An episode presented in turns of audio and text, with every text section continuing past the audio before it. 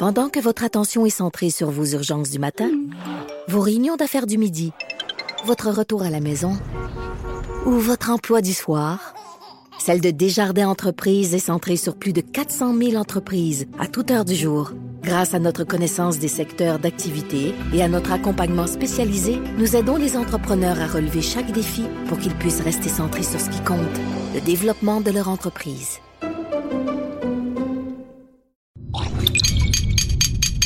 Cube Radio. Cube Radio. Cube Radio. Acteur majeur de la scène politique au Québec. Il analyse la politique et sépare les faits des rumeurs. Trudeau le midi.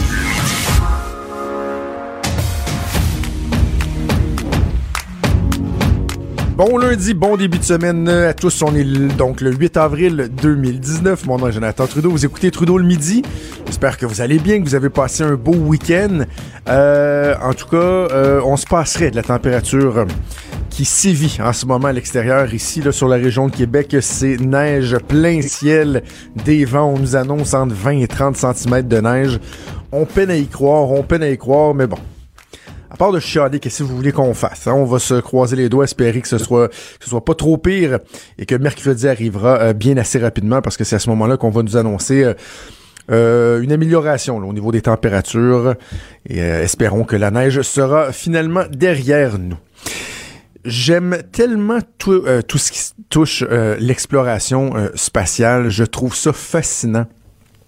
J'adore le fait, entre autres, que mes enfants, surtout mon grand garçon de 8 ans, s'intéressent à ça comme ça se peut pas. On regarde des vidéos, des lancements de fusées, on suit la mission de David Saint-Jacques pas à pas euh, depuis qu'il est euh, en orbite, même avant au niveau de sa préparation. Et là, euh, il se passe quelque chose de, de, de, vraiment fascinant en ce moment. David Saint-Jacques est dans l'espace euh, en, en, sortie extravéhiculaire. Euh, il est seulement le quatrième Canadien à faire ce genre de sortie dans l'histoire. Euh, une mission euh, qui, qui, qui, est fort importante, qui est délicate. Et je voulais qu'on puisse en parler, comprendre un peu comment ça se passe, les difficultés et tout. Et on va aller rejoindre M. Ken Podwalski, qui est directeur opération d'exploration spatiale et infrastructure à l'Agence spatiale canadienne. Bon midi, M. Podwalski. Bonjour, Jonathan. M. Podwalski. Ah, voilà, je vous entends. Euh, merci de prendre le temps de nous parler. C'est une journée qui est fort occupée pour les gens de, de, de l'agence spatiale. Évidemment, les yeux qui sont tournés vers le ciel, euh, vers euh, particulièrement euh, la mission que David Saint-Jacques est en train d'accomplir. Partons là de, de, la base. En ce moment, là, bon, il est là, il est, il est quoi, la, sa quatrième, quatrième, quatrième heure environ. Qu'est-ce qu'il fait et est-ce que ça se passe bien jusqu'à maintenant? Oui, à date, euh, tout va bien. Euh, la dernière fois que j'ai vérifié, c'était une bonne 15 minutes ou plus d'avance euh, sur son sur son cédule. maintenant, ben, il a accompli son premier tâche, et que, qui était le placement d'un adapteur, un plaque adapteur au bout du poutrelle. Donc, celle-là était intérêt à nous. Euh, donc ici à l'Agence spatiale canadienne, euh, on tient euh, compte des, opérations robotiques sur la Station spatiale internationale. Donc cette tâche qui a été accomplie, ça nous aide parce que ça, ça va nous laisser accomplir nos objectifs pour compléter le remplacement des batteries sur la Station spatiale internationale avec avec Canadarm2 et, la, et Dextre.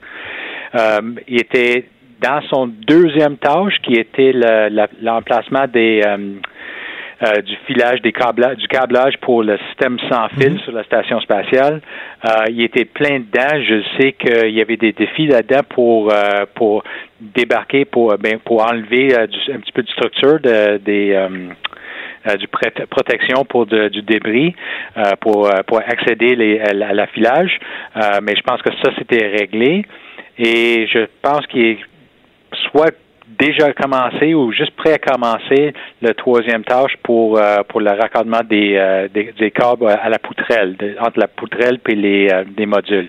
Donc celle-là, ça va être il va avoir du travail à faire. C'est c'est, c'est vraiment un travail d'électricien qui fait parce que là il va rentrer dans un coin où en fait il appelle ça le, le nidra, le rat nest. Euh, parce qu'il y a tellement d'équipements, puis de câblage, puis etc. dedans. Euh, donc, c'est vraiment un, un défi de, de, trouver tous les fils, puis faire les connexions, puis euh, travailler avec les connecteurs, etc. Parlez-nous du niveau de préparation, parce que bon, on, le sait, l'entraînement est très, très, très intense pour tout ce qui touche au quotidien euh, et aux tâches que euh, comptent accomplir les astronautes. Mais pour les sorties en tant que telles à l'extérieur, quel est le niveau de préparation? On a l'impression que à peu près absolument rien n'est laissé au hasard. Hein? Non, il n'y a rien laissé à l'erreur. C'est vraiment, en fait, les astronautes, ils passent des années pour faire la, la formation, pour être prêts pour ces opportunités. Euh, il fait du travail dans les simulateurs, dans la virtualité euh, réelle, euh, surtout avec les études. Euh, dans la préparation pour le vol, surtout pour la, la Station spatiale internationale, euh, vraiment, il travaille pour connaître et comprendre tous les systèmes à bord, mm-hmm. parce qu'à la fin de la journée, c'est eux autres qui vont être, c'est leur main qui va régler les problèmes qu'ils ont besoin de régler. Donc, chaque, euh, euh, vous, nous avez fait un, résumé des opérations que David est en train de faire en ce moment avec euh, sa collègue astronaute. chaque petite manipulation a, a, déjà été répétée. Dans le fond, c'est comme une chorégraphie, quoi, qu'on exécute? Mais je pense que la, la, la façon de répondre à ça, c'est qu'il a fait toutes les petites pièces en, au point de vue de, de son formation générique, euh, puis les études qu'il a faites, mais c'est vraiment maintenant avec la sortie spatiale, avec la, toute la planification qui était rendu compte de tous les morceaux pour mettre ça ensemble. C'est vraiment maintenant que la casse-tête est ensemble pour, que lui, David, est capable de garder tout ça puis orchestrer euh, toutes les procédures un après l'autre pour accomplir ce qu'on a besoin aujourd'hui. Donc, mais vraiment, il a, fait, ses, devoirs, puis euh, avec David, on sait que son, son niveau de focus euh, est vraiment euh, prêt pour mettre tout ça ensemble. Quelles sont les contraintes lorsqu'on fait une sortie comme comme celle-là? Bon, j'imagine il y a l'habit, hein, ça a pas l'air ça a pas l'air évident, c'est lourd, ça a l'air très forçant tout ce qu'ils ont à faire. Bien, la façon de, penser, c'est que imagine-toi que tu es dans une ballonne. Euh, parce que vraiment, quand tu sors dans l'espace, il n'y a aucune pression, mais maintenant, tu es dans un habit pressurisé.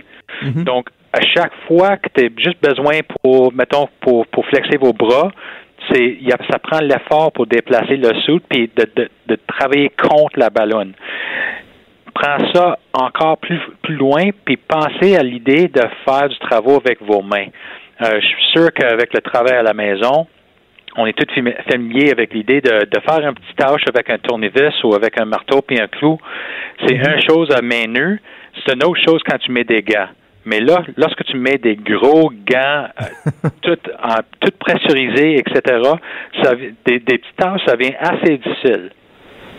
Est-ce que le, je regardais les images parce que j'étais euh, euh, littéralement rivé à mon écran ce matin à, regarder euh, les images de la sortie de, David. Est-ce que le scaphandre il est plus plus facile à endurer que ce que c'était avant? Je regardais juste la, grosseur des gants puis tout ça, puis je me dis, il me semble que ça a l'air un peu moins encombrant que ce que c'était lors des premières sorties qu'on a vues il y a, il y a quelques décennies, quoi. Bien, c'est sûr que des avancements techniques sont faits euh, sur le, le, scaphandage et les, habits, puis les, la combinaison, etc. Euh, une chose en, particulier, c'est que c'est vraiment un, un fit euh, custom pour chaque astronaute. Euh, la combinaison des gants, du parti haut, parti bas, le suit, le, le, sac à dos avec l'équipement vraiment le, le, le, le, fit, c'est meilleur qu'il était dans, dans, dans le temps. Euh, par exemple, c'est encore euh, vraiment un défi au point de vue de si on veut sortir pour des périodes de 7 heures, ça prend un équipement assez lourd. Euh, je pense que je pense que l'équipement complet, ça, ça pèse dans 280 livres, je pense, c'est quelque chose dans ce coin-là et vraiment avec la protection que tu cherches d'avoir dans l'espace, parce que l'idée d'avoir du débris euh, spatial qui peut passer, euh, l'idée de travailler sur des surfaces où tu as besoin des gants qui sont assez durables, et ton habit aussi. Euh, et aussi l'équipement qu'il faut qu'il travaille avec, les, outils puis les plateformes. C'est c'est encore, ça me, semble que ça, il y, a du travail à faire encore pour faire ça plus facilement. Est-ce que une question euh, qui est peut-être euh, bizarre, mais je me demandais, est-ce qu'ils ressentent la vitesse? Parce que bon, ils sont en orbite, ils vont à une vitesse qui est incroyable. Est-ce qu'il y, y, a un certain euh, feeling de cette vitesse-là ou absolument pas? C'est plutôt un feeling, là, c'est, plutôt un, euh, un défi au point de vue de orientation. C'est juste l'idée d'avoir, de, de comprendre où bas, euh, puis de, de positionner, positionner. Je sais qu'en parlant avec les astronautes, euh, durant les premiers jours ou semaines de, de, leur vol, ils trouvent ça vraiment mélangeant au point de vue de, adaptation. Ça prend, ça prend. Faut que tu penses sur chacune des actions, qu'est-ce que tu fais pour comprendre où tu es placé. Mais après, après un petit bout de temps, il vient plus habitué, puis en fait, il, il, se rend confortable avec. Euh, au point de vue de le feeling de vitesse, non, il sent pas le vitesse parce que tous les effets au point de vue de des objets qui passent euh, à côté de toi ou le ou le, le feeling du vent d'en face, là, euh, vous l'avez pas dans la station spatiale ni à l'extérieur parce qu'il y a pas en fait il n'y a pas d'atmosphère. OK. Euh, je me demandais, parce que je regardais une vidéo sur le, le, le site de, de l'Agence spatiale canadienne qui parlait du robot Dextre qui, euh, qui aide à accomplir euh, des tâches autour de, de, la station spatiale. Et est-ce que je comprenais que, dans le fond, euh, bien qu'on on se fasse l'idée des sorties, les, des, des, sorties spatiales comme étant le, le, summum de ce que peut vivre un astronaute, dans le fond, c'est un peu un mal nécessaire parce que pendant qu'ils sont obligés de faire des, des tâches d'intendance, des réparations, des remplacements de pièces, ils font pas ce pourquoi ils sont formés, c'est-à-dire des expériences scientifiques? Ben, en fait, qu'est-ce qu'on cherche à faire avec les, les robots de, dans, dans, dans spatial, c'est de, de remplacer le rôle du, de, le besoin d'avoir un sortie spatiale avec un astronaute. Pour, pour, la première raison, c'est pour parce qu'on ne veut pas mettre les astronautes à risque. Donc, chaque fois ouais. qu'on fait un sortie spatiale, il y a du risque de, de, de base. Euh, et en fait, le plus qu'on est capable de faire avec les, le système robotique sur l'extérieur de la station, le plus les astronautes, pu, les astronautes peuvent concentrer, sur leur tâche primaire, qui est la science. C'est la raison qu'on a construit une station spatiale internationale, c'est pour faire des expériences, puis avoir la science, puis la bénéfice.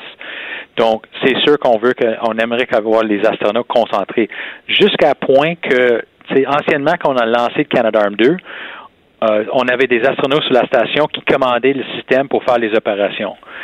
On a adapté le système au complet, on a réarchitecturé le, système de contrôle puis les logiciels pour contrôler le système du sol.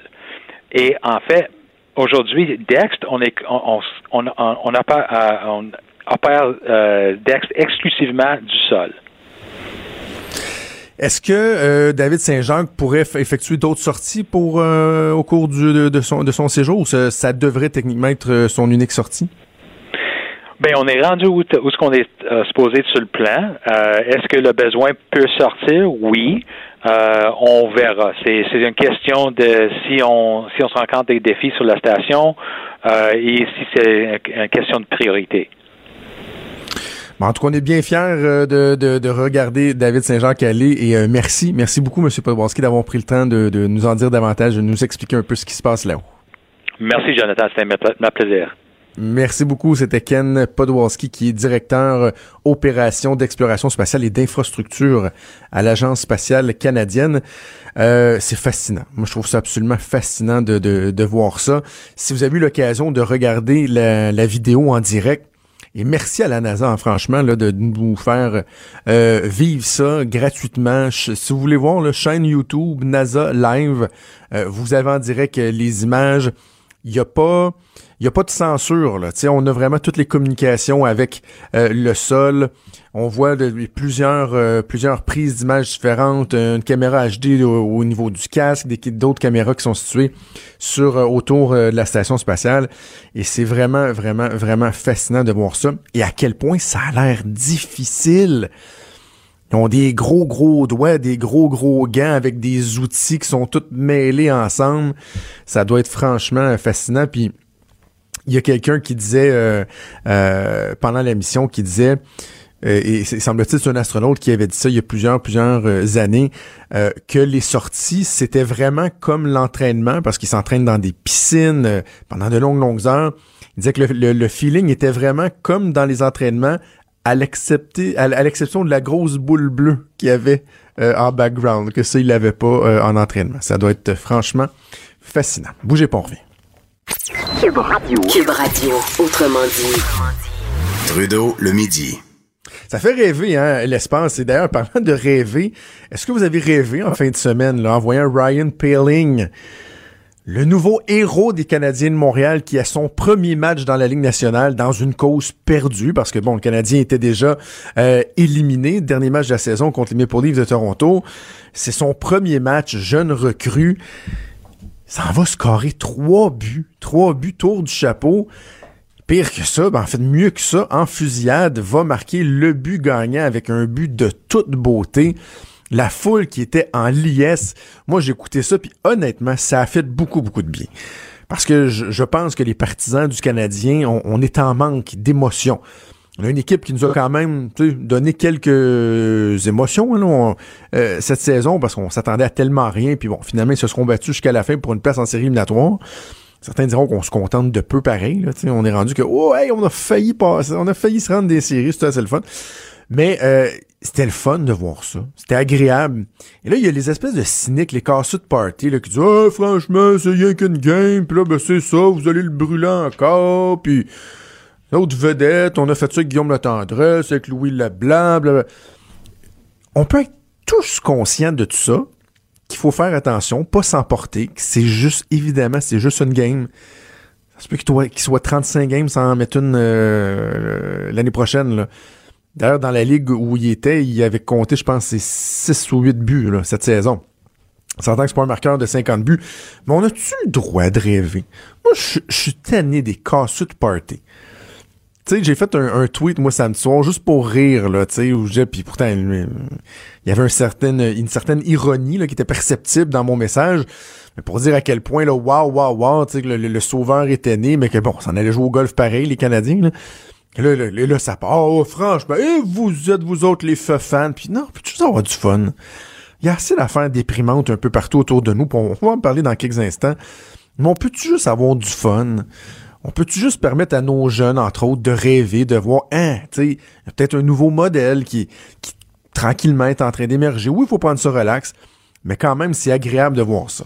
C'est agréable de voir ce que, ce que, ce que ça fait pour les jeunes. Hier, moi, mon, mon gars, je jouais au hockey, et déjà, il y a des jeunes dans la chambre qui parlaient de Ryan Paling, le numéro 25, là. Ils avaient regardé la game, certains avaient regardé juste le récapitulatif, la game à TVA Sport en se réveillant le matin, et ça fait rêver les gens, les jeunes. Bravo. D'ailleurs, parlant de, jeunes et de hockey, je sais pas si vous avez remarqué, j'ai une voix un peu plus FM qu'à l'habitude. Je suis pas malade, j'ai pas le rhume, rien. Je suis seulement le père d'un joueur de hockey. Mon, euh, grand garçon de 8 ans, Novice A, les commandeurs de Pointe-Lévis. C'est une belle histoire parce que euh, c'est les, les, jeunes de l'équipe de mon fils ont appris une leçon hier, c'est-à-dire que tout est toujours possible, que vous pouvez toujours y arriver. On parle d'une équipe là, qui était qui connaissait des difficultés dans la saison. Hein, et souvent, il y a des disparités dans les niveaux à cet âge-là. là, et ils en ont mangé des volets au début de l'année. Puis même pendant toute l'année, là, ils perdaient plus souvent qu'ils gagnaient. Et là, hier, c'était les séries éliminatoires concentrées en une seule journée. Genre de gros tournois de, fin de saison qui débutaient à 8 h le matin, qui finissaient à 6h30 le soir. Et l'équipe des commandeurs de Pointe-Lévis, Novice A, ont gagné leurs cinq games, ont battu deux fois dans la journée l'équipe qui, je pense, était invaincue dans l'année, ou en tout cas, assurément, eux avaient pas été capables de les battre, mangeaient des volets de 10, 15, 20 à 1 pendant la saison. Ils ont battus deux fois contre toute attente. Ils ont gagné le championnat. C'était tellement beau de voir des petits gars de 8 ans triper leur vie comme ça, euh, avec la bannière, les médailles d'or et tout. C'est le fun. C'est le fun. Franchement, là, c'est, c'est, pour les parents, là, si vous nous écoutez, vous êtes des parents qui sont engagés, là, qui, qui êtes engagés dans les sports. Euh, oui, on donne beaucoup de temps à nos enfants, mais de voir ça, de les voir heureux comme ça, je trouve que c'est une, une récompense ultime. Et euh, ça nous fait trouver que ben, tout ça, euh, tout ça en vaut la peine. Alors, félicitations aux, boys des commandeurs de Pointe-Lévis. Bon, je vous disais qu'on parlerait de choses un peu, plus euh, déprimantes. faut qu'on parle de ce qui se passe avec tout le- l'enjeu de la laïcité. Là, il y a des dérapages qui sont absolument épouvantables, qui sont inquiétants. Le dernier en liste et le pire, c'était vendredi. Le maire euh, de Hampstead, William Steinberg, vous l'avez sûrement entendu de- de- depuis vendredi, qui, euh, lors d'une rencontre qui avait été organisée pour mettre sur pied une, coalition des opposants au projet de loi sur la laïcité. Lui, il a dire que le projet de loi 21, c'est une tentative pour faire partir ceux qui pratiquent une religion minoritaire, pour laisser uniquement les non-croyants et les chrétiens au Québec, que c'était un nettoyage ethnique, non pas avec un fusil, mais avec une loi. Là, il a parlé de racisme. Il l'a dit très, très, très clairement. C'est tellement épouvantable comme déclaration. Puis, c'est qu'il y a le terme euh, nettoyage ethnique qui a été repris beaucoup parce que c'est un dérapage. C'est un dérapage complet. C'est comme de comparer François Legault à Adolf Hitler. C'est d'un ridicule sans nom. Mais c'est quand on regarde vraiment le, l'explication, l'enrobage autour juste de ce terme-là. Parce qu'on dit, hey, il a dit nettoyage ethnique. Mais la phrase que je vous ai lue avant, le quand il dit que dans le fond, le projet de loi 21 vise à faire fuir ceux qui, qui pratiquent une religion minoritaire pour laisser la place uniquement aux athées puis aux chrétiens du Québec. Le projet de loi 21 demande uniquement aux personnes en autorité que sont les juges, les policiers, les enseignants de ne pas porter de signes religieux. Puis moi, je, continue à dire apparent. J'ai le feeling qu'il y aura peut-être, euh, en tout cas, je le souhaite, un amendement dans le cadre de, l'étude du projet de loi et que une fois pour toutes, on va finir par enlever ça. C'est un signe apparent. C'est quelque chose que tu as en dessous de ta chemise, en dessous de ton chandail, on s'en fout. Le signe apparent pour qu'il y ait une impression de neutralité absolue. C'est juste ça comment vous pouvez partir d'un truc comme celui-là et d'oser parler de nettoyage ethnique? je m'excuse, mais les différents acteurs de la société qui euh, hésitent ou qui condamnent un peu faiblement de tels dérapages, euh, honte à vous. Honte à vous. Parce que on, ne doit pas tolérer ça. Je parlais avec quelqu'un, je, je suis avant d'entrer en onde, qui me disait c'est quelqu'un au gouvernement qui me disait, puis c'était pas, c'était pas un message officiel, on jasait, qui me disait, est-ce que dans un mois, deux mois, ça va devenir la norme, ça? Tu sais, de, de, parler de nettoyage ethnique, de comparer le premier ministre du Québec à Adolf Hitler. Est-ce que ça va devenir la norme? Est-ce qu'on va devenir imperméabilisé à ça, à ce genre de message-là, de ce, de ce, genre de dérive-là? J'espère que non. Et pour pas que ça arrive, il faut que tout le monde dénonce avec véhémence, on doit le faire de toutes nos forces, le dénoncer. Pas le faire un peu timidement comme Anthony Housefather l'a fait. Anthony Housefather qui est député libéral fédéral, euh, on le voit dans l'image. Euh, si vous avez eu les images lorsque le maire euh, Steinberg parle de nettoyage ethnique, on y voit que la, la face il change. vous l'avez peut-être reconnu, parce qu'on l'a vu souvent dans les dernières semaines. C'est lui qui présidait le comité permanent de la justice, sur lequel euh, Jody Wilson-Raybould, euh, Gerald Butts euh, ont témoigné, donc on le voyait souvent présider ça. Et là, lui, il a dit, wow, tu sais, je, me... Attends, je, vais vous le dire exactement. il a dit que les propos de M. Steinberg ne reflétaient pas la position de la coalition parce que nous, on est ici pour rassembler, pas pour diviser. M'excuse, mais c'est pas assez fort, là. C'est vraiment, vraiment, vraiment pas assez fort. C'est pas assez ferme, voyons donc. On doit se détacher de ça de toutes nos forces et là, je sais que j'ai vu qu'il y a certains libéraux, Christine Saint-Pierre, Gaétan Barrette sur Twitter, qui, se sont détachés de ça, mais non! ça aurait mérité même un point de presse. Un point de presse de Ruba Gazal, qui Ruba Gazal, elle, le vendredi, disait à Paul Larocque, vendredi après-midi, ah, évidemment, je suis content de ces propos-là, mais vous savez, le projet de loi, il va vraiment loin, Un peu comme ça disait, ouais, mais il court après. Oui, ok, ça, c'est. Lui, il va trop loin, mais en même temps, l'autre, là, lui aussi va trop loin, là. sais, il, a couru après. Voyons donc. Non, non, non, on peut pas faire ça. Moi, j'aurais vu un point de presse des différents partis. pourquoi pas? Tout le monde ensemble, incluant le gouvernement. Manon Massé, Ruba Gazal, euh, Christine Saint-Pierre ou Gaétan Barrette, euh, quelqu'un du Parti québécois, Simon Jolin Barrette, tout le monde dit regardez, on peut chicaner, on peut débattre, là. Mais ici au Québec, c'est pas vrai qu'on va faire des rapprochements comme ceux-là de voir hier une manifestation qui, oui, a, réuni quelques milliers de personnes, être organisée, être l'idée par Adil Sharkawi, qui a été soupçonné de faire partie d'Al-Qaïda, qui a été beaucoup, beaucoup, beaucoup associé là, au, aux jeunes là, qui ont quitté son, c'est quoi, sa maison neuve, son, le, cégep, là, qui s'en allait combattre auprès de l'État islamique. Ça a soulevé beaucoup de questions. Rien, rien qui a été prouvé. Mais il est assez louche. Moi, je, moi, je voudrais pas être associé à lui. Là. Franchement, euh, j'ai un malaise. Moi, j'ai un malaise de voir ça. Mais je veux revenir sur un des dérapages les plus euh, les plus évidents. Parce que, tu sais, celui de, du maire de Hampstead, là, qui dit nettoyage ethnique, bon, tu sais, wow, ouais, c'est une citation qui fesse. On le dénonce et tout. Mais je trouve que l'exemple le plus révoltant d'un dérapage, c'est la chroniqueuse du devoir, Émilie Nicolas, qui l'a fait. Je pense que c'était vendredi matin ou jeudi matin. Je l'ai mentionné vite, vite, mais je voulais revenir là-dessus parce que je peux pas croire d'un qu'un journal publie un pareil torchon, que le devoir soit tombé aussi bas que d'accepter de publier un texte comme celui-là. C'est une chroniqueuse qui publie ça. Et on accepte de publier le texte d'Émilie Nicolas.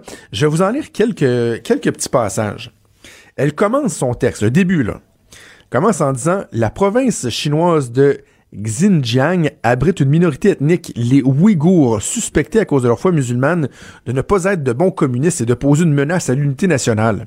Plus d'un million de personnes sont actuellement prisonnières de camps de concentration dans la région et reléguées aux travaux forcés. Bon, là, rajoute que les gens de leur famille qui décident de fuir le pays, souvent, finalement, revoient jamais euh, leurs proches. Sans sous-entendre qu'ils sont euh, probablement tués. Là, on parle pas encore du projet de loi, là. C'est au Québec. Et là, il parle ensuite des Rohingyas au Myanmar qui aussi font l'objet d'un génocide. C'est comme ça que le que l'ONU a convenu euh, d'appeler ce qui se passe là-bas depuis plus d'un an. Elle parle des Yéménites qui souffrent d'une guerre et d'une famine qui ont déjà tué plus de 85 000 enfants de moins de 5 ans. C'est fou ce qui se passe au Yémen, c'est vrai, là. Imaginez, là. Une guerre qui a tué plus de 85 000 enfants de moins de 5 ans. Et là, il parle également du peuple syrien qui est rendu un peu euh, dispersé partout dans le monde en quête d'asile. Et là, il fait un lien avec l'Holocauste. Oui, oui. Cinquième exemple. Elle, en donne quatre. Cinquième exemple. Il dit, et lorsque la haine envers une, pollution, euh, une population, ou ne serait-ce que la méfiance atteint des proportions internationales, un régime sanguinaire peut en faire ce qu'il en veut à l'intérieur de ses frontières. Elle est prise au piège. C'est ainsi que les origines du totalitarisme parlent de l'indésirabilité mondiale des Juifs comme condition nécessaire de l'Holocauste. On est là, là. Et là, elle dit, bon, vous pensez qu'au Canada, on est, on est à l'abri de ça? Non, non, non, on n'est pas à l'abri de ça. Même que notre histoire est ponctuée d'exceptions légalisées, dit-elle, aux libertés fondamentales. Et là, elle parle du génocide envers les peuples autochtones qui a notamment été permis par la loi sur les Indiens. Elle est rendue à six exemples. Et là, elle finit par faire le lien avec le projet de loi 21 du gouvernement du Québec en disant aujourd'hui, le projet de loi sur les signes religieux au Québec cible aussi des citoyens ordinaires pour la plupart des femmes musulmanes. L'histoire montre plutôt que lorsqu'on justifie un état d'exception et suspend les droits d'un groupe de citoyens, d'autres lois discriminatoires sont encore proposées par ceux qui veulent aller plus loin. Donc, elle, dans le fond, ce qu'elle dit, c'est que ce qui est en train de se passer en ce moment, c'est un peu la théorie des petits pas. C'est de dire, étant donné qu'on veut pas qu'un juge porte une croix ou une kippa, aucune enseignante ait un voile islamique, ça, c'est le point de départ de ce qui va nous mener à des génocides qui vont tuer des dizaines de milliers, voire des centaines de milliers, tiens, des millions de morts, et faire référence à l'Holocauste. Mais faut être sauté sur le crâne pour faire un lien entre le projet de loi 21 puis les génocides au Yémen, les populations de Syrie qui sont dispersées, qui sont, euh, euh, qui sont détruites, l'Holocauste, le génocide envers les peuples autochtones. Et, et on laisse ça. on laisse ça aller. Et c'est ça qui est inquiétant. C'est la tolérance aux dérives qu'on accepte que des personnes l'échappent autant que ça et viennent dresser un portrait aussi sombre de ce qui se passe, de la volonté d'un gouvernement qui, dans le fond, veut être à l'écoute de ce que la majorité de la population pense en disant, regardez, on va assurer un maximum de neutralité à l'État. Puis, tu sais, moi, là, si euh, peut-être il y en a qui me suivent depuis plusieurs années, c'est pas un dossier qui m'intéresse. C'est pas un dossier qui m'intéresse. Je, je suis pas un, ardent défenseur d'une laïcité extrême. Puis, je suis pas celui là qui va dire, oh, mais fais, attention l'immigration. Puis, l'islamisme radical. Moi, moi, c'est pas mon bang. Mais je suis capable de reconnaître que, ouais, ok, je pense qu'on est rendu là. Puis ce projet de loi-là, il est correct, il est acceptable, il est modéré. Fait que je suis capable de le défendre. là. Mais je ne suis pas capable de tolérer que des gens, au lieu d'avoir un débat sensé, un, dé- un- un débat équilibré, euh, mènent de pareilles dérives au niveau du discours. Et en plus, dans ce cas-là, là, Émilie Nicolas, euh, chroniqueuse au devoir, c'est c'est approuvé. Là. Il y a un journal qui a laissé pareil torchon être publié. Un torchon divisif et polarisant, qui, je le répète, compare le projet de loi 21 à au moins six génocides qui soient en cours en ce moment ou qui ont eu cours euh, dans notre histoire, incluant l'Holocauste. On en est rendu. Trudeau, le midi. Joignez-vous à la discussion. Appelez ou textez 187 Cube Radio. 1877 827 2346. Je, je veux continuer un peu dans la même veine que ce que euh, ce dont je parlais avant la pause. Euh, je, je parlais des dérives du langage, mais là, il y a euh, le fait de personnaliser les débats, d'avoir des attaques très, très, très personnelles dans certains dossiers. Et ça se multiplie, là, je trouve, ces jours-ci. bon, il y a le projet de loi 21, je viens d'en parler, qu'on qu'on qu'on vient de faire des comparaisons entre François Legault et euh, Hitler. Bon, c'est fou raide, là dans le dossier des taxis, que on vienne laisser entendre que François Bonnardel ou encore là, François Legault joue carrément avec la vie des gens. Euh, on les accuse pratiquement de tuer du monde. Comment ça va des politiciens qui tuent bien du monde? Des génocides, des génocides qui s'en viennent, euh, la mort des chauffeurs de taxi. Je rappelle que Abdallah Homzi, le porte-parole de l'industrie du taxi, vendredi dernier, a instrumentalisé euh, l'événement terrible qui s'était produit sur les zones de LCN alors qu'un chauffeur s'était mutilé là. en ondes, que, ça a frappé tout le monde. Ben, il a été instrumentalisé ça là, en disant euh, vous avez vu ce qui s'est passé vendredi, attendez pas que quelque chose comme ça. Tu sais, je, trouve ça assez particulier de voir que vraiment on vient personnaliser les débats. Et là, il y a un autre exemple ce matin. Puis, euh, euh, savez-vous quoi? Je, je vous le dis là et, et je l'ai déjà fait par le passé, je suis capable de, des fois, être en désaccord, de dénoncer des trucs qui sont publiés dans les pages du journal pour lequel je travaille. J'ai aucun problème à le faire. D'ailleurs, dans l'affaire SNC Lavalin, je vous ai parlé de la couverture médiatique en masse, incluant des fois des réactions de certains de mes collègues. Je pense que quand c'est fait dans le respect, on a le droit de le dire qu'on n'est pas d'accord. Il n'y a pas de problème. Là, je vous, parlais du Devoir qui a publié euh, une, chronique qui était euh, particulière. Mais c'est la même chose pour une lettre ouverte, je trouve, publiée dans la presse plus. Puis on, on est dans un niveau beaucoup moins euh, beaucoup moins hard, mais quand même, OK? On a publié ce matin euh, une lettre ouverte euh, d'une femme, d'un travailleur locaté de l'aluminerie de Bécancour, là, d'ABI. Et c'est une lettre que cette femme-là, Mme Collin, a envoyée euh, à la presse plus, mais elle s'adresse au premier ministre dans sa lettre. Puis elle dit, Monsieur le Premier ministre, je prends quelques minutes de mon temps pour vous exprimer ce que je vis depuis 15 longs mois. Et on le sait, la semaine dernière, le Premier ministre, à la demande des syndiqués, a rencontré les deux partis, parti patronal, les syndicats. On lui demandait d'aider de, d'aider à dénouer l'impasse, puis il est sorti de là en disant ce qu'il pensait, c'est-à-dire qu'il y avait des, des, des, demandes qui étaient déraisonnables. Qui étaient déraisonnables de la part des, euh, des employés.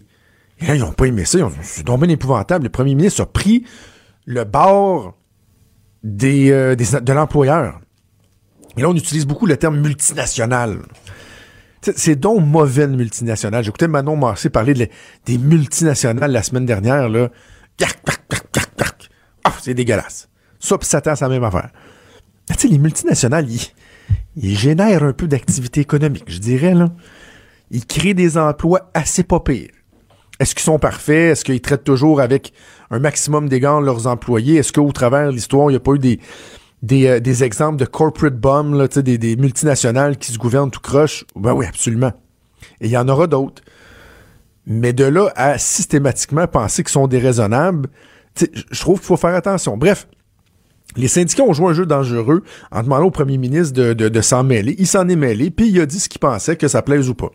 Donc là, il y a une dame qui publie une lettre ouverte, puis encore, on peut la comprendre, elle, là, elle trouve pas ça évident, ça fait 15 mois que son mari est en lockout. Euh, au lieu d'avoir son plein salaire, bon, elle, n'a parle pas de son salaire, mais je vous rappelle qu'on parle de salaire moyen de 100 000 là, chez les, les, quelques mille employés d'ABI. Puis au lieu d'avoir son 100 000 de salaire, ben, ils ont 635 par semaine, c'est ce que le fonds de grève leur donne. Puis ils ont le droit de travailler à temps partiel. Bon, là, je vous entends calculer 635 pièces par semaine, c'est quand même une base de 35 000 pièces par année, euh, ce qui est euh, pas mal plus que le, que le salaire minimum. Et en plus, ils ont le droit de travailler à temps partiel. Oui, il faut aillent faire du piquetage, mais ils ont en masse le temps euh, de travailler. Fait qu'à leurs 33 000 pièces que ça leur donne par année, en plus, ils peuvent travailler plus. Certains diront, wow, ok, on comprend pourquoi ils t'offrent aussi longtemps que ça, là. Mais il reste qu'ils n'ont pas le même salaire. C'est un, contexte qui est assurément pas évident. Là. Je sais pas que c'est évident. Mais bref, cette femme-là, elle est choquée par les propos du premier ministre, décide de prendre la plume, d'écrire. Et là, elle dit, bon, je voulais un ou deux passages, elle dit. Mon humble opinion de femme d'employé ne doit avoir qu'une infime importance dans le dossier. J'irais même jusqu'à dire qu'elle ne doit pas vraiment compter pour vous, monsieur le premier ministre, alors que vous avez un léger penchant pour la multinationale américaine qui emploie mon conjoint et ses collègues. Et là, elle parle, elle parle parle absolument pas du fond de l'affaire. Juste du fait que le premier ministre aurait dû prendre position pour les syndiqués parce que ce sont des syndiqués. elle termine en disant Merci, Monsieur Legault, merci pour tant d'humanité. Ah, on aura compris le sarcasme. Merci d'avoir aidé à envenimer ce conflit plus qu'il ne l'était. Merci d'avoir pensé aux Américains avant vos électeurs. Voici l'humble avis d'une Québécoise parmi tant d'autres qui avaient confiance en son premier ministre. Ce temps est révolu. Est-ce que c'était nécessaire de publier cette lettre-là? Est-ce que c'était nécessaire de publier un texte qui, dans le fond, vient d'une dame euh, qui, assurément est, heurtée par ce qui se passe, on peut comprendre, mais qui, dans le, débat, amène rien de nouveau, là. Tu sais, lorsque vous on publie des lettres ouvertes, il me semble, ça devrait être des gens qui amènent des éléments qui contribuent au débat. Non, dans le fond, cette lettre-là, tout ce qu'elle fait, c'est qu'elle vient personnaliser le conflit, puis dans le fond, de dire, Monsieur le Premier ministre, vous êtes un Christi de sans cœur. Vous êtes un maudit sans cœur qui a juste à cœur les Américains, puis les multinationales, puis vous voulez pas le bien des syndiqués et des employés. C'est un, autre dérapage. C'est un autre dérapage. on, peut-tu faire attention? Je trouve qu'il y a plusieurs exemples. Ça se multiplie euh, dans l'espace public. On, devrait baisser le ton un peu, faire attention. En passant, peut-être juste vous, vous rappeler que dans le cas d'ABI, les demandes de, de, l'organisation de l'employeur ne touchent pas les salaires ou quoi que ce soit. C'est la réorganisation du travail pour essayer d'avoir plus de flexibilité de la part des travailleurs. C'est essayer de réduire l'absentéisme, de réduire les libérations pour les activités syndicales et euh, de, de s'attarder aux contributions au régime de retraite parce que l'employeur contribue beaucoup plus que les employés. Et le problème avec l'usine d'ABI, on en parle très peu, là j'ai parlé avec des gens du milieu, c'est que cette usine-là est absolument pas productive. Alors qu'elle a la capacité d'être très productive. Mais pourquoi elle est pas productive? Ben, eux, ils disent c'est à cause de ça, le manque de flexibilité, etc., etc. Ils veulent juste essayer qu'elle soit plus productive comme d'autres usines, comme d'autres comparables sont capables de le faire. Mais non, on n'est pas capable. Bref, on peut-tu faire attention au ton de la discussion un peu? On peut juste faire attention? Avant d'aller en pause, euh, peut-être un mot sur la mise en demeure de Justin Trudeau à Andrew Scheer. Euh, vous avez sûrement vu ça passer dimanche euh, hier. une bonne stratégie, je pense, des conservateurs de faire cette sortie-là un dimanche alors qu'ils peuvent occuper tout l'espace médiatique. Donne la mesure également pour ce qui va être dans l'actualité pour débuter la semaine le lundi. Donc, on a appris que la semaine dernière, ça fait quand même une semaine déjà, Justin Trudeau a envoyé une mise en demeure à Andrew Scheer. What the heck? Il a envoyé une mise en demeure parce qu'il trouve que Andrew Scheer est pas fin avec lui. Là. Il, il, a été rough. Comme si c'était la faute d'Andrew Scheer si Justin Trudeau est autant empêtré dans le scandale SNC-Lavalin qu'elle est obligée d'expulser deux de ses députés. Est-ce que c'est à cause d'Andrew Scheer qu'il y a deux députés ministres qui ont démissionné de leur poste de ministre, qui ont finalement été expulsés du caucus libéral? Parce qu'il disait notre premier ministre dit pas la vérité. Il y en a une autre députée aussi qui n'était pas ministre qui, elle, a dit non, moi je m'en vais, plus capable, plus capable d'endurer ça. Est-ce que ça, c'est de la faute d'Andrew Scheer? C'est vraiment particulier. Et juste le fait qu'on ait laissé Justin Trudeau envoyer une mise en demeure, je parle de son entourage, là, Justin Trudeau dit, moi, je veux y envoyer une mise en demeure, puis on dit, ouais, parfait, fais venir l'avocat, on va écrire euh, le texte. Qui c'est qui liche l'enveloppe? OK, on envoie ça, let's go. Il y, y a une... Je comprends pas. Parce que, Justin Trudeau, lui, à un moment donné, un peu à bout de se faire varloper, disait, je pense que je vais y envoyer une mise en demeure, là. Des politiciens qui ont des fausses bonnes idées, là, ça arrive à tous les jours. Euh, des fois, c'est eux qui subissent tout le stress, puis c'est la job des gens autour d'eux de dire, regarde, on va signer, hein, sniff expire. C'est pas une bonne, monsieur le premier, c'est pas une bonne idée. Pourquoi? Parce qu'il va vous mettre au défi parfait d'effectivement le mettre en demeure, de le poursuivre, parce qu'il va pouvoir vous asseoir dans le box des témoins, puis vous poser toutes les questions qu'il veut vous poser depuis 60 jours sur SNC-Lavalin. Vous aurez pas le choix de répondre, vous allez être scotché là. Pas comme une période de questions où tu peux t'en sauver, là. Ou répondre euh, que l'économie du Canada va bien quand tu te fais demander c'est quoi les pressions indues euh, qui ont été faites euh, auprès de ta ministre, là. Tout le monde le sait qu'il ne poursuivra pas. Donc, pourquoi il n'y a pas personne qui a pensé dire, Monsieur le Premier ministre, c'est pas une bonne idée? Et même au pire, si quelqu'un décide que, ouais, ok, c'est bon, on va y aller, on va mettre notre point sur la table puis dire, regardez, le Premier ministre, il y en a plein son casque, on va se faire respecter. Au moins, contrôle ton agenda, sors sur la place publique puis dis-lui que t'as envoyé une mise en demeure puis que le premier ministre acceptera plus de se faire attaquer et qu'on on vienne remettre en doute euh, euh, ses valeurs, son sens de l'éthique, de l'éthique, etc. Non, non, ils font ça en, cach- en cachette. Il envoie ça. boum, boum, Il espérait que. C'est quoi, il espérait que Scheer fasse juste arrêter d'en parler? Qu'ils se mettent à parler d'autres choses parce que, ouh, j'ai eu peur de la mise en demeure du premier ministre. Voyons donc. Quelle mauvaise stratégie. Et là, ce que ça fait en plus, c'est qu'on va continuer à en parler. Grâce à lui-même, de par sa propre torpitude, Justin Trudeau s'assure qu'en parlant encore quelques jours, on va continuer d'en parler parce qu'il a amené des éléments nouveaux, un petit peu d'oxygène dans le feu, permet au feu de rester allumé. Ça donne un Christy beaucoup de pouces à Andrew C'est tellement mal conseillé, on sent, il n'y a, plus rien qui va pour Justin Trudeau. Bref, oui, oui, oui, on va encore parler de SNC Lavalin, de Jody Wilson-Raybould euh, au cours de la semaine. Trudeau, le midi. Pour nous rejoindre en studio, Studio à commercial cube.radio. Appelez ou textez 187 Cube Radio. 1877 827 2346. Vincent Dessureau, bonjour. Salut, comment ça va? Ben écoute, je cherche quelqu'un à blâmer pour la température extérieure. Est-ce que tu Euh. peux être mon punching bag? Non, mais euh, c'est- c'est vraiment la journée la plus dégueulasse depuis longtemps. là. Ah, c'est épouvantable. C'est, quoi là à Montréal? C'est-tu le plus verglaçant C'est ou plus, avez de ver- la neige? ouais, plus verglaçant. C'est quand même moins pire pour bien des gens que, que de la neige. Mais euh, je suis tombé sur la glace Ah non! d'aplomb, puis euh, je me dis, c'est le printemps, là. Je veux dire, là, j'ai baissé ma garde, j'ai mis mes petits souliers. Puis c'est surtout que ma voiture, je la stationne sur une plaque de glace. Fait que là, je suis très prudent. Mais là, j'ai mis après, en sortant de la glace, le pied sur l'asphalte, mais avec une confiance renouvelée. Ah mais il y avait une mince couche de glace là, que je j'avais pas attendu. Puis j'ai, écoute, j'en ai pris une solide. Devant personne, Ah non. en plus, j'ai même pas pu faire sourire quelqu'un. Tombé comme un vrai loser, pathétique, dans, ma- dans le fond de ma ruelle. Et j'ai déchiré mon manteau. Mais écoute, ça, ça Ben arrive. ouais. Ça arrive. Mes feuilles, d'ailleurs, sont toutes, euh, Joanie peut confirmer, sont toutes pleines de terre. là.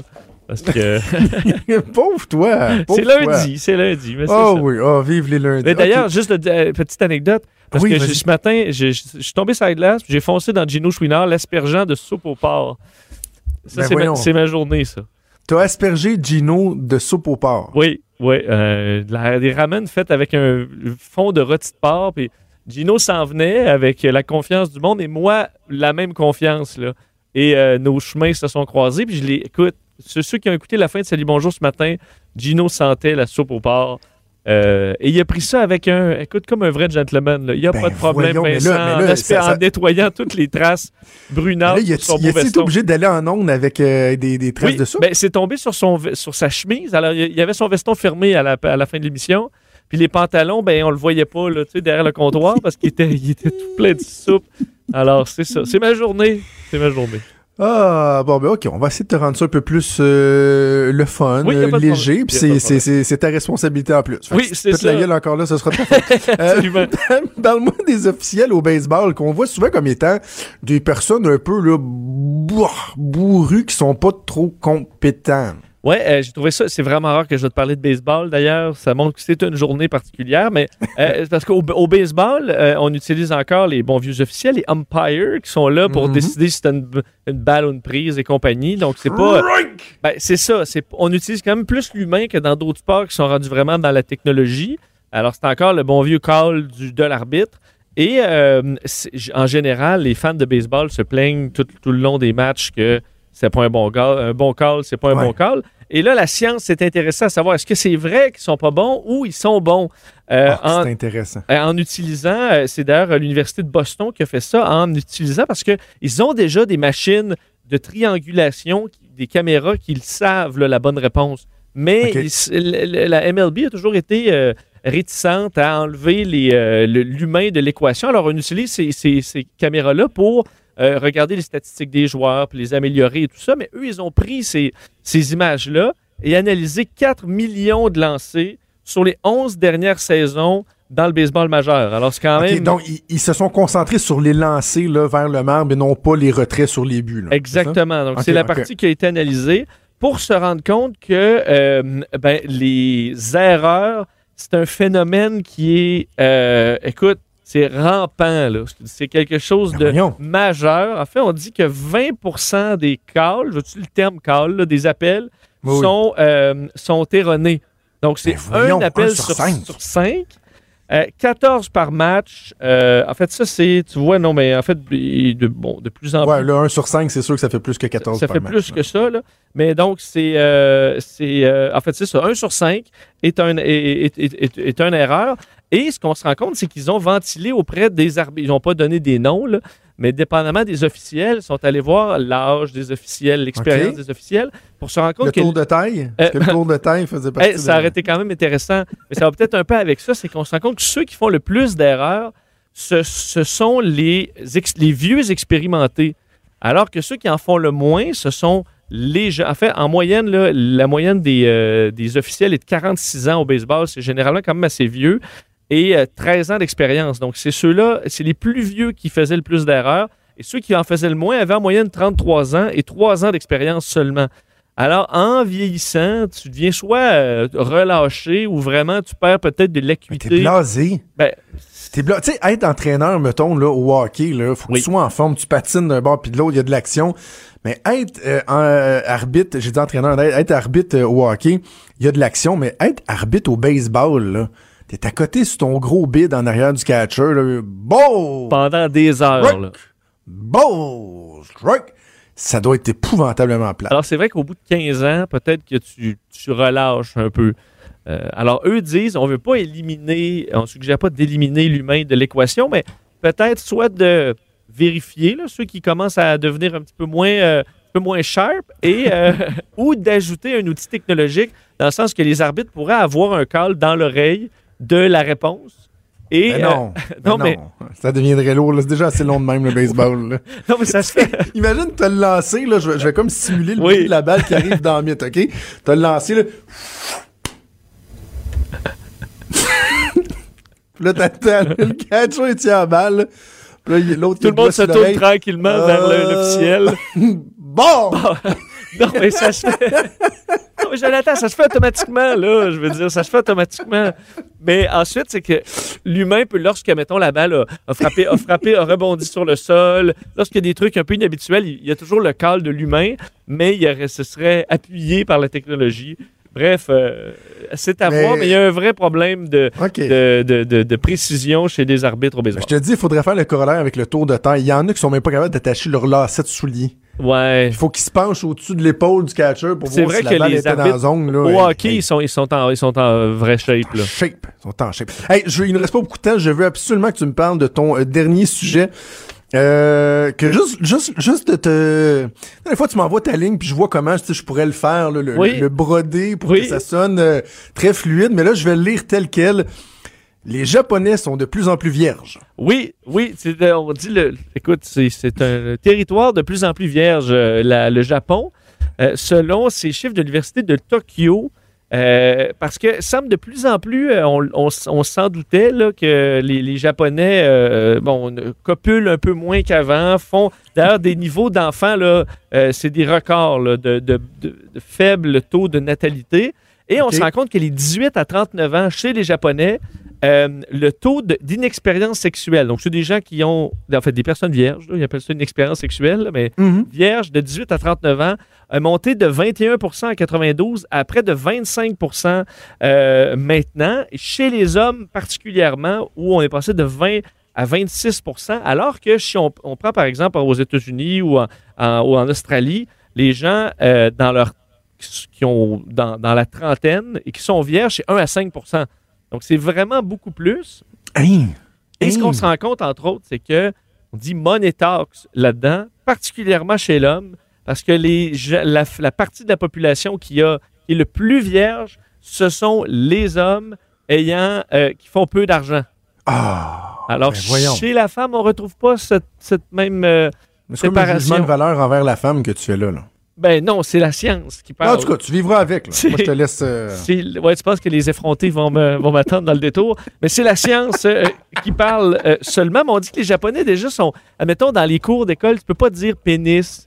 euh, parce que c'est c'est sale. Même s'il y a une industrie de la pornographie là, qui de milliards de dollars au Japon, c'est quelque chose qu'on qu'on parle très peu. Des femmes qui parlent de sexualité, c'est vraiment vu comme sale.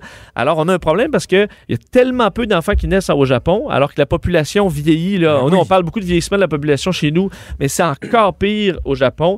Alors, faudra, euh, faut, que le, monde ait, euh, faut, qu'il y ait de l'action parce que sinon, il y aura un problème économique. C'est pour ça que dit on fait une, étude scientifique euh, qui paraît banale, alors que c'est vraiment en lien économiquement avec le Japon et le futur des Japonais. Alors, faut, euh, faut que ça y aille au au Ah Japon. oui, tu sais, c'est ça. Parce qu'il y en a qui vont dire, oh ouais, mais tu sais, il y a la porn, euh, les poupées, etc. Mais c'est parce que ça, ça fait pas des enfants forts. Ben non, exact. Il faut que, mesdames, euh, le japonais qui a pas beaucoup d'argent, ça veut pas dire qu'il n'y a pas plein de belles valeurs. Là. Hey, tu m'as tellement donné une idée de sujet avec Geneviève Peterson. Oh. Je lui ai dit, on va parler. Hey, envoie-moi le lien. Envoie-moi le lien, je vais en parler avec Geneviève. Parfait. Euh, hey, ça a bien été? C'est pas pété Oui. la gueule? Je vais- Ben, en tout cas. Je vais aller m'asseoir sur ma chaise et je bouge pas jusqu'à 5 heures, le premier. Salut, on t'écoute avec Mario Salut. à 15h. Merci Vincent. On se reparle vendredi. C'est déjà tout pour nous. C'est Antoine Robitaille qui s'en vient avec toute la merveilleuse équipe de là-haut sur la colline. Merci à Joanne Henry, à Hugo Veilleux, à Véronique Racine pour leur euh, précieuse collaboration. On se reparle demain à midi. Je vous souhaite une excellente journée. Bye. Radio.